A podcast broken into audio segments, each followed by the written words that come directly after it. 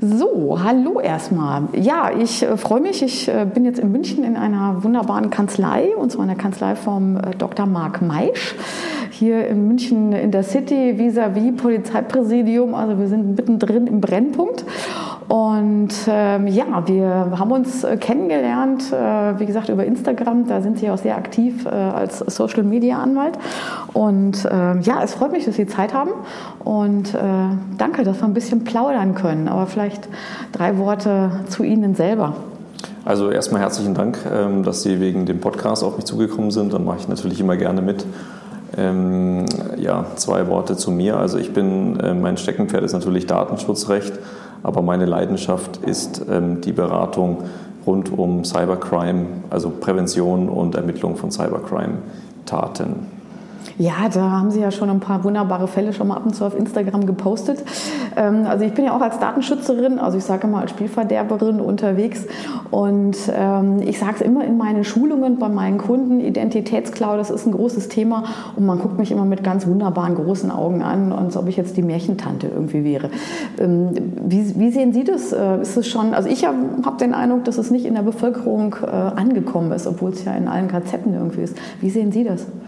Identitätsdiebstahl ist ein Riesenproblem. Also äh, nicht nur aus Unternehmenssicht, weil man als Unternehmen Gefahr läuft, mit einer Person zu tun zu haben, die eigentlich eine andere ist.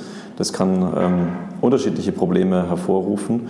Ähm, aber Identitätsdiebstahl ist natürlich auch für Verbraucher ein Problem. Wenn eine Identität gestohlen wird, kann man damit einkaufen gehen, man kann damit ähm, vielleicht Anträge bei Behörden stellen.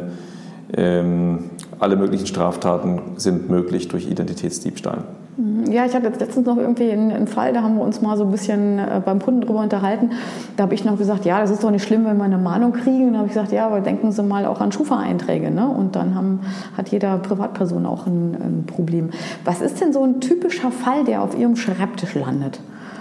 Die typischen Fälle, die bei mir sehr viel am Schreibtisch sind, das sind äh, also einfache Formen von Identitätsmissbrauch, die dadurch funktionieren, dass jemand Vorname, Nachname und Geburtsdatum einer anderen Person verwendet, um damit ähm, im E-Commerce-Bereich shoppen zu gehen. Mhm. Also das reicht schon aus, also das die drei Sachen. Aus, ja. okay, also die mhm. Adresse wird meistens nicht überprüft, aber in dem mhm. Moment, wo man bei einem E-Commerce-Shop, also im, im Checkout-Bereich sagt, ich bin mit der Datenschutzerklärung äh, einverstanden oder den, den Vertrag abschließt oder so, in dem Moment, wo man auf Abschicken oder auf Kaufen oder sowas klickt, überprüft der Verkäufer nochmal, ob es die Person gibt anhand eines Schufa-Eintrags. Und mhm. da gleicht, nur, gleicht er nur ab Vorname, Nachname und Geburtsdatum, weil das ja meistens auch eine einzigartige Kombination ist. Also da werden Sie kaum nochmal eine andere Person finden, die ähm, mhm. eben genau diese drei Merkmale so hat wie Sie.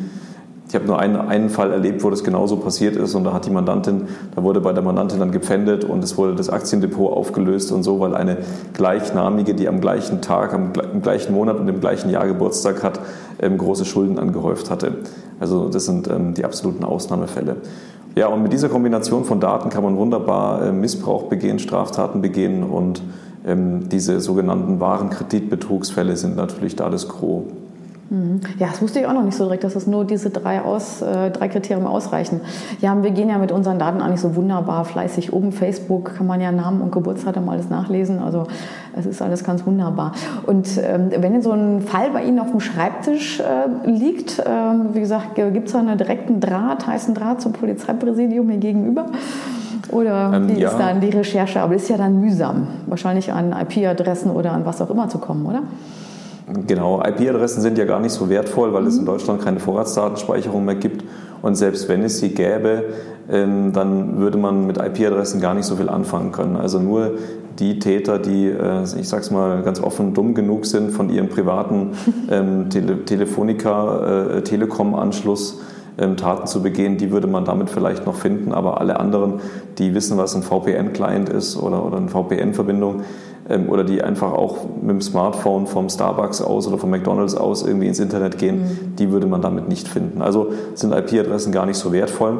Den heißen Draht zum Polizeipräsidium habe ich zwar, aber ich äh, verwende ihn nicht für rechtsmissbräuchliche Zwecke, ähm, sondern da geht es ganz normal seinen Gang über eine Strafanzeige zur Staatsanwaltschaft direkt, ähm, die dann die Kriminalpolizei anleitet, die Ermittlungen einzuleiten. Diese wiederum brauchen dann viele Monate und am Ende werden sie doch nur alle eingestellt. aber mit dem äh, Aktenzeichen der Polizei kann man trotzdem sehr viel anfangen. Zum Beispiel ähm, eben eine, ähm, bei der Schufa sich als Identitätsdiebstahlopfer melden oder ähm, ähm, in Kasso schreiben abwehren oder so. Ja, okay, mit dem Zettel kann man schon viel anfangen. Aber das ja. ist ja auch das, was durch die, durch die, Presse immer geht. Sagt der eine, es lohnt sich ja eh nicht, weil es kommt ja eh nichts bei rum. Ne? Aber wie gesagt, ich glaube, Sie haben ja schon das letzte Mal schon gepostet, wohl, glaube ich, einen großen Erfolg, äh, wo Sie, glaube ich, viel Mühen dann reingesteckt haben, wo Sie dann auch den oder diejenigen ausfindig machen konnten. Ja, es gibt natürlich Einzelfälle. Ähm, wir hatten einen sehr interessanten Fall, wo ein Mann über eine Plattform, ich weiß nicht mehr, ob es Tinder war oder so, eine Frau kennengelernt hat, mit der er dann ganz heiße Bilder ausgetauscht hat. Ähm, die Dame hat auch ganz heiße Bilder von sich geschickt. Ähm, und äh, ich glaube, ja, es war dann so, dass die Dame ihn dann später mit den Bildern, die er geschickt hatte, erpresst hat und diese Bilder auf eine, auf eine entsprechende Plattform hochgeladen hat, wo man sowas äh, dann finden konnte. Und ähm, er hat erst mal gezahlt ähm, und hat dann gemerkt, dass diese Erpressungsnummer nicht aufgehört hat und kam dann zu mir und hat gesagt, er möchte wissen, wer die Täterin ist und ähm, möchte die zur Rechenschaft ziehen. Und das war ein, eines der Ausnahmemandate, wo wir dann mit Privatermittlern und IT-Forensikern tatsächlich diese Täterin gefunden haben und auch ein Ermittlungsverfahren gegen sie eingeleitet werden konnte. Hm, ja, ist doch schon mal gut. Ja, das ist schon das große Kino dann, ne? Ja. Auf jeden Fall. Mir fällt gerade ein, so ein Fall, wo, glaube ich, irgendwie in Kolumbien einer der Drogenbosse, glaube ich, dann auch überführt worden ist, weil, glaube ich, ein Journalist ein Foto oder was, ein Fotograf ein Foto gemacht äh, hatte und hatte beim Hochladen auf die Plattform, glaube ich, die Metadaten vom Foto nicht gelöscht. Also zumindest war, glaube ich, GPS-Daten drauf und Tag mhm. und Ort. Und das war war dann, glaube ich, ich sage jetzt mal so ein kleiner Fauxpas an der Stelle irgendwie. Ähm, also ich sage immer, so, so in meinen Schulungen erstmal vorsichtig sein. Also man sollte auch nicht unbedingt immer alles posten, irgendwie Instagram und sehr freizügig mit Telefonnummern oder so sein. Hätten Sie noch ein, paar Tipps äh, sozusagen für die Zuhörer oder für die große Welt da draußen? Ja, also Datensparsamkeit ist natürlich wichtig, ähm, dass man eben auch ähm, Social Media ähm, so benutzt, dass man erstens davon ausgeht, dass alles, was man dort postet, für immer gespeichert bleibt. Das ähm, jetzt war es ja gerade in den Medien, dass ähm, Metaverse, ehemalig Facebook, jetzt die Gesichtsprofile der Menschen, die sie alle ähm, erhoben haben, nun ähm, gelöscht hat. Ähm, aber ist es dann schon so, äh, auch wenn man, egal welches Smartphone man hat, wenn man in der Bildergalerie schaut, da kann man nach Namen oder nach, nach Dingen suchen und sie werden auf den Bildern erkannt. Also Bilder sind, haben eine sehr große, ich denke, sehr großen Impact in der Zukunft dass man schon überlegt, welche Bilder man von sich hochlädt ins Netz und, und welche nicht. Ein ganz großer Punkt für Schutz vor Identitätsdiebstahl ist ähm, natürlich Passwortsicherheit. Immer nur ein Passwort für einen Account ähm, und kein Passwort ein zweites Mal verwenden. Ein Passwort sollte sicher sein, möglichst ähm, 20 Stellen und länger. Weil sich das kein Mensch merken kann, nimmt man besser Passwortmanager, die einen das zentral speichern einem Passwortmanager vertraut man nicht die äh, intimen Bank- und äh, ähm, Kreditkartendaten an, sondern quasi nur das, was so einen mittleren Schutzbedarf hat. Und Zwei-Faktor-Authentifizierung ist natürlich auch ein großer Schutz, weil ähm, wenn ein Täter meine Amazon-Zugangsdaten erbeutet hat ähm, und dann ähm, zu, für den Zugang noch irgendwie ein S, also per SMS einen Code geschickt bekommt, dann kann er sich natürlich nur einloggen, wenn er auch mein Handy in der Hand hat. Mhm. Und das ist dann also ein, ein wirklich wirksamer Schutz gegen Identitätsdiebstahl. Ja, das ist auch der Klassiker. Passwort bitte für jeden Account. Und bei der, bei der Schulung, die ich dann bei meinen Kunden gebe, da fallen sie dann regelmäßig alle vom Stuhl. Und dann ist immer große Aufregung. Und ja, jetzt brauche ich ja wieder einen Software-Manager. Mhm. Also ich sage jetzt mal, ich, meine Erfahrung ist, ja, ich erzähle es immer. Und Sie sind ja auch in einer, in einer großen Welt unterwegs, erzählen es natürlich auch immer x-fach. Ähm, ich ich habe noch nicht so den Schlüssel gefunden, wie man das in das Bewusstsein der Menschen einfach dann äh, die Awareness ein bisschen schulen kann. Also ich glaube, vielleicht ein bisschen, ein bisschen provokant gesprochen, ich glaube, erst lernen durch Schmerzen. Also wenn die Einschläge, mhm. glaube ich, äh, näher kommen, man selber betroffen ist oder im Umfeld, äh, ich kenne jemanden, der da wirklich äh, großes, gerade großen Stress hat, ähm, dann hat man das auf dem Schirm. Aber ansonsten, glaube ich, gewinnt immer noch das Thema Gewohnheit. Gewohnheit, äh, und es ist ja so einfach, die Tools sind ja auch alle einfach. Wenn wir ein neues Handy kriegen, sind ja die Türen alle auf. Keiner macht sich dann die Mühe, sich da mal hinzusetzen und mal die Apps durchzugucken, ähm, auf was die App, auf Kontakte, auf ähm, ähm, Fotos oder wie auch immer alles Zugriff hat. Ähm, und ich kau da sehr lange schon drauf rum. Also ich habe den Schlüssel, also den Stein des Weißens auch noch nicht gefunden. Wie ja. sehen Sie das? Ähm, es ist natürlich so, das Internet hat ja als Plug-and-Play-Gesellschaft irgendwie angefangen. Das war so der so ein bisschen das, das, das Buzzword der, der 90er mhm. Jahre. Und, heute ähm, ist es Plug and Pray, ne? Äh, ja, heute mhm. ist es Gier frisst Hirn. das ähm, ist auch gut. Mhm. Wobei es ein anderes Phänomen ist. Also viele Menschen vertrauen sich so Krypto-Plattformen an, die eigentlich äh, von, von Betrügern betrieben werden. Mhm. Da haben wir einen Fall, ähm, da hat der Mandant 12,8 ähm, Bitcoin in eine Plattform übertragen, die komplett von Betrügern betrieben wird. Also 12,8 Bitcoin ungefähr eine halbe Million Euro. Ähm, okay. Und das ist weg und es äh, ist, wir arbeiten zwar daran, ihm das wieder zu beschaffen, aber das ist sehr, sehr schwierig, weil man mit äh, speziellen Tools arbeiten muss, um diese ähm, komplexen Geldwäschesysteme ähm, in dieser Bitcoin, also diese Bitcoin-Transaktionen nachzuverfolgen und die so aufzubereiten, dass für die Polizei am Schluss konkrete Wallets rauskommen, wo dieses Geld hingeflossen ist, diese, diese mhm. Kryptowährungen. Aber das ist ein anderes Thema. Ich sehe das dann eher so, dass wir das alle nicht in der Schule gelernt haben, so wie man natürlich auch viele andere Dinge, die wichtig sind, nicht in der Schule gelernt hat. Aber wir haben in der Schule gelernt, und es ist relativ am Anfang, dass man bei Rot anhält, dass man nach links und rechts schaut, wenn man über die Straße geht. Diese grundlegenden Verkehrsregeln, die haben wir alle gelernt. Und ähm, die fehlen in unserer Fortbildung oder in unserer Ausbildung vollständig, soweit es das Internet betrifft. Da kriegen wir irgendwie nicht beigebracht, dass bei Social Media nur, vielleicht nur Fake-Accounts rumlaufen, die nichts anderes wollen als unsere Daten und ähm, da kriegen wir nicht beigebracht, dass Google keine Suchmaschine, sondern eine Werbeplattform ist, die mhm. nur danach trachtet, mehr über uns rauszufinden, um uns dann bei, ähm, keine Ahnung, YouTube eine Werbung anzuzeigen von etwas, was wir noch nie gesucht haben. Aber, ähm, weil, aber Google hat erkannt, was unser möglicher Bedarf sein könnte oder die Wünsche, über die wir noch nicht aktiv nachgedacht haben. Das ist ja das, was Werbung interessant macht. Wenn ich, wenn ich schon quasi in die Zukunft sehen kann als Werbeunternehmen und den Zukunftsbedarf erkennen kann. Ja, da fallen mir wieder zwei Stichworte ein. Natürlich glaube ich, ist es auch für mich gehört das Thema in die Schule. Ne? Aber ich glaube, da gibt es ja auch einen Kollegen hier drüben im Polizeipräsidium, der, glaube ich, sehr äh, aktiv ist und auch wo gute Schulungen macht und, und äh, Seminare, habe ich gehört. Ich habe es noch leider noch nicht die Chance gehabt, ihn mal live von der Farbe zu sehen, aber irgendwann äh, kommt das dann nochmal. Ähm, ja, da gehört es für mich auch in. Und so zwei Dinge. Das eine, glaube ich, dass wir das Internet, das ist für uns so ein, ich, ich beschreibe es mal so ein bisschen für manche so eine Blackbox. So, ja, das, das, ist ja so fluffig. Also ich gebe ja was weg, ach ja, die passen schon gut drauf auf.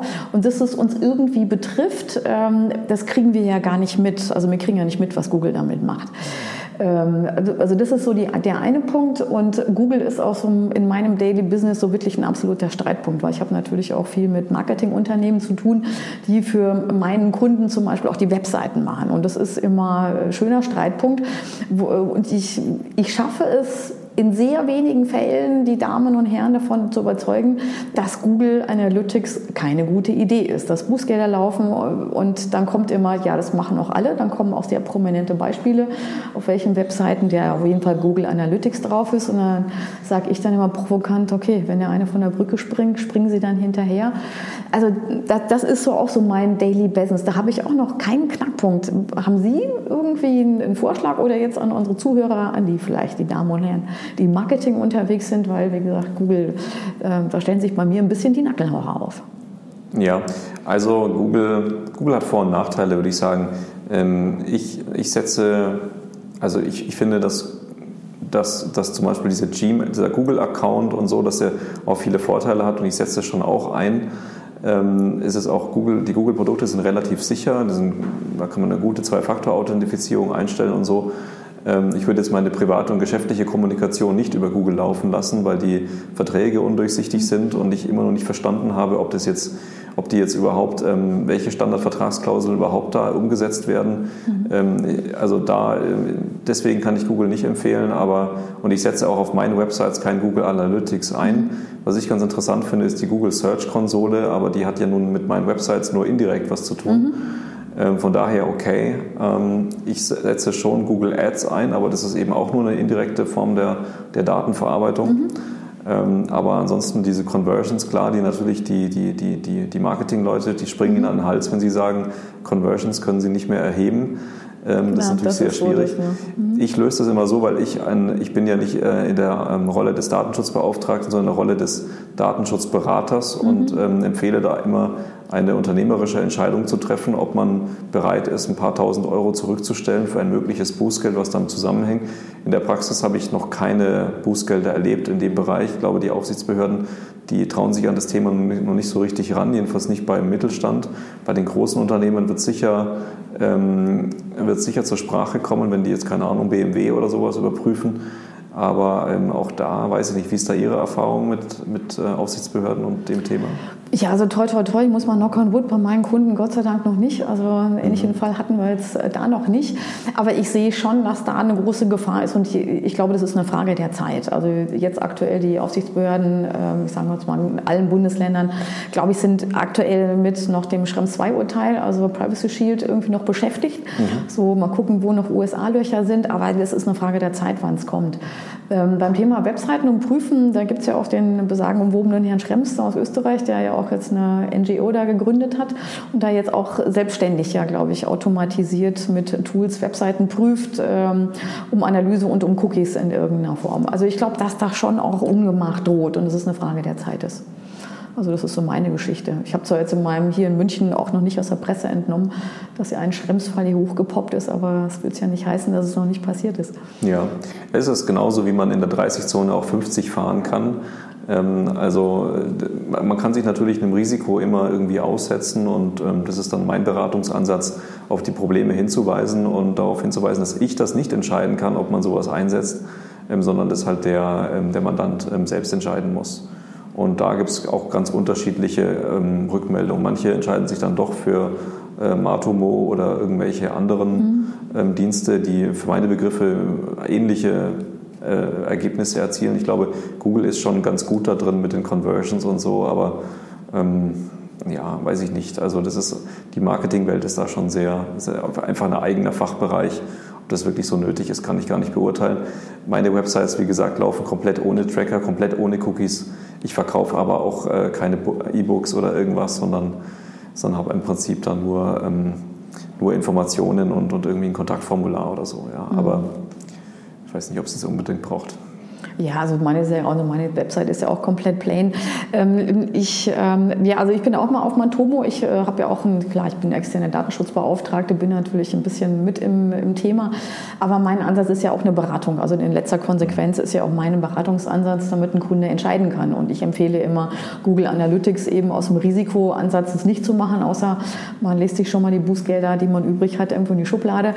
Ähm, und dann sage ich, dann ist doch das Mittel der Wahl für mich immer Matomo, weil das kriegen sie auf eigenen Servern irgendwie hin und dann haben wir dieses USA-Thema zumindest nicht. Und ja, auch dann höre ich von vielen eingefleischten Marketern immer, ja, das ist aber nicht das Gleiche, hat nicht die gute Geschichte. Ähm, ich glaube, das ist auch hier Gewohnheit, dass die Branche, die mit Google gearbeitet hat, im Prinzip auch ähm, ja, auch Gewohnheit. Ich, ich mache das seit 10, 15, 20 Jahren und dann tue ich mich schwer, wieder was Neues dann irgendwie dann zu lernen. Ja. Also das ist so meine Geschichte dann auch. Für Mandanten ist diese Schrems 2 ähm, Rechtsprechung sowieso sehr problematisch, weil ich habe auch ähm, Spieleentwickler bei Mandanten und die setzen irgendwelche Entwicklerumgebungen ein oder ähm, Software ähm, oder irgendwelche Payment-Dienstleister, äh, da, da, da, suchen sie sich tot auf der Website nach irgendwelchen Standardvertragsklauseln. Die mhm. gibt es halt dann einfach nicht und dann muss man sagen, ja, also das kann man natürlich einsetzen, aber darf man eigentlich nicht, weil mhm. ähm, die eben jetzt eben keinen EU-Datenschutz äh, hier gewährleisten in den USA. Und dann ist es halt wieder eine unternehmerische Entscheidung. Mhm, genau, so sehe ich das immer genauso. Ne? Ja, klar. Mhm. Ähm, ja, vielleicht abschließend, jetzt quatschen wir hier schon mal so äh, fast 20 Minuten. Ja, Wahnsinn. Ähm, Gibt es, ähm, ja, irgendwie Zeit vergeht, ne? Ähm, ähm, Gibt es noch ein paar abschließend, ähm, noch vielleicht ein paar Tipps, die wir so geben können? Vielleicht zurück zum Thema Identitätscloud, was man so, was sind die absoluten No-Gos, was man nicht machen sollte? Die No-Gos sind Passwörter zu einfach zu machen, ein Passwort zweimal mehr als einmal zu verwenden, ähm, auf Zwei-Faktor-Authentifizierung zu verzichten. Das sollte man also auf jeden Fall einrichten, überall da, wo es unangenehm mhm. wäre, wenn ein Täter hineingreift, zum Beispiel Amazon, LinkedIn, ähm, Xing, ähm, Facebook, Instagram, überall mhm. dort, wo, wo was, Täter haben es auf diese Accounts mhm. abgesehen, weil sie da sehr viel anrichten können. E-Mail-Accounts. Mhm. Wenn der Täter Zugriff nimmt auf den E-Mail-Account, hat er das halbe Leben, was dort meistens mhm. gespeichert ist. No-Go sind irgendwelche unverschlüsselten Passwortlisten in, in E-Mail-Accounts. Mhm. Oder in, in, vielleicht in Entwürfen hat man dann, das habe ich, keine Ahnung, als Zehnjähriger vielleicht mal gemacht, ähm, dass man dann irgendwelche Passworte da dann irgendwie offen in der E-Mail in den Entwürfen gespeichert hat. Oh ja, wie gesagt, ich muss jetzt fast ein bisschen schmunzeln. Also es ist, äh, ich würde nicht sagen Daily Business, aber es läuft mir häufiger über den Schreibtisch. Ich wundere mich auch immer zu dem Thema Passwort. Das ist ja auch, äh, sollte bekannt sein. Ich glaube, 1, 2, 3, 4, 5, 6, 7 ist immer noch das beliebteste Passwort, ne? So, irgendwie. Ja, sofern der Dienst so. halt nicht achtstellige Passwörter voraussetzt, was mhm. die meisten ja äh, tun. Aber mhm Nee, genau. Also da sollte man aufpassen. Dann hat man es oft eben mit Fake-Accounts zu tun. Und ich finde, das Geburtsdatum ist eher eine familiäre Information mhm. ähm, für enge Freunde und Familie. Die wissen das eh und alle anderen brauchen das gar nicht wissen. Ähm, und ähm, würde es auch, finde es auch nicht gut, wenn Unternehmen irgendwie Grußkarten an Mandanten verschicken äh, zu Geburtstagen oder irgend sowas, weil das Geburtsdatum ist ein, ein hochsensitives Datum. Mhm. Das sind die meisten eben, wissen das nicht und können das gar nicht so zuordnen. Deswegen, da wäre ich vorsichtig. Ich würde auch nichts über eBay Kleinanzeigen verkaufen oder kaufen, ohne diesen bei eBay Kleinanzeigen nun ähm, wohl verfügbaren Zahlungsdienstleister zu nehmen, weil da, da gehen natürlich die Täter auf die Suche nach Daten. Die, die wollen dann irgendwie da so einen kostenlosen Stuhl irgendwo mhm. abholen, fragen dann nach irgendwelchen Adressdaten und zack, ähm, haben die Täter schon wieder einiges an Daten an der Hand. Mhm. Ich habe einen Fall erlebt, der, der mich wirklich äh, hat zweifeln lassen an allem. Ähm, da hat die Täterin ähm, für die Mandantin, ähm, also, die, also die Täterin hat Daten der Mandantin missbraucht, um einen Boden zu bestellen, also einen, einen Teppichboden, äh, so mhm. keine Ahnung, 1000 Euro oder sowas. Der wurde ihr auch geliefert. Ähm, das ging offenbar nur, weil sie den Namen der Mandantin an den Briefkasten geklebt hat und dann eben das als, als quasi als unter dem Namen der Mandantin angenommen hat. Und ähm, dann ging natürlich die Rechnung auch an diese Adresse, mhm. später auch der Mahnbescheid und der Vollstreckungsbescheid. Mhm. Ähm, das ist alles quasi rechtskräftig geworden ähm, an der falschen Adresse. Und ein findiger Gerichtsvollzieher hat dann irgendwann mal angefangen zu recherchieren und hat ähm, unsere Mandantin gefunden mhm. und ähm, wollte dann bei ihr das Auto pfänden, weil ähm, irgendwie wollte er halt an diese 1000 Euro plus Zinsen und alles Mögliche rankommen. Also immer mehr Täter erkennen, wie leicht man die Justiz mit mhm. den Mahnbescheidsverfahren, wo auch nie geprüft wird, wer da wer mhm. ist, ähm, sondern es ist ein automatisiertes Verfahren, wo das so durchrutscht, ähm, missbrauchen unser Justizsystem, um äh, hier ähm, ja, eventuell noch sogar, es wäre sogar möglich, dass der Täter für sich ähm, Gelder vollstrecken lässt. Mhm. Das, das, würde ganz lange nicht geprüft werden, wer da die äh, wahre Identität ist. Mhm. Ja, dann könnte man schon fast den Glauben an die Menschheit verlieren, ne? Ja. Naja, okay. Aber Sie hätten auf jeden Fall noch freie Kapazitäten. Also wenn da irgendwie Beratungsbedarf ja, ja, ist oder wenn irgendwas passiert ist, dann darf man sich gerne an Sie wenden. Genau, einfach mal sonst auf meine Website schauen, datenklau-hilfe.de. Die wesentlichen Tipps stehen eigentlich dort. Okay, was heißt Datenklau- datenklau-hilfe.de. okay. Also da genau. quasi werden Sie geholfen, ne? Genau, da mhm. stehen auch, das sind auch ganz viele Vertragsmuster, mhm. Widerspruchsschreiben, Auskunftsanfragen mhm. und so weiter. Alles findet man dort. Ja, super. Ja, dann äh, vielen Dank. Ja, dann würde ich sagen, danke für das Gespräch und äh, habe wieder viel äh, Neues dazugelernt. Also das äh, so einfach mit Mahnbescheiden wusste ich auch noch nicht. Und das im Prinzip nur drei Parameter reichen, Name und Geburtsdatum, damit man schon eine Identität klauen kann. Also von daher äh, vielen Dank. Ja, dann uns geht die Arbeit nicht aus zukünftig, glaube ich. Ne? Genau. Ne? Ich sage mhm. danke und mhm. bleiben Sie sicher. Ja, alles klar. Danke.